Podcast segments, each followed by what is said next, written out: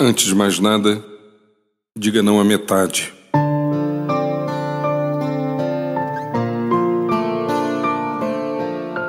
Se você tem consigo algo para ser realizado, faça o serviço por completo.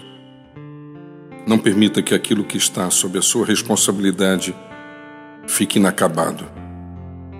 Tome para si o compromisso de seguir até o fim. Perseverança, esta palavra tão bíblica, deve fazer parte de nossas práticas diárias. É certo que obstáculos surgirão e críticas se farão presentes. Porém, devemos firmar posição e dizer não à incompletude. Sabemos que imensas e irreparáveis perdas resultam de passos trôpegos e desânimo avassalador. Levante os olhos e dispõe o coração até o fim. Confie em Deus e vá adiante. Cumpra sua tarefa por completo. Certa vez disse Thomas Edison: Nossa maior fraqueza está em desistir. O caminho mais certo de vencer é tentar mais uma vez.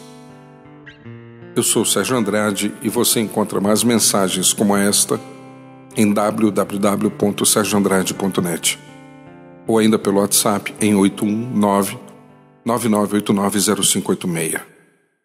Um bom dia para você. Um bom dia com perseverança.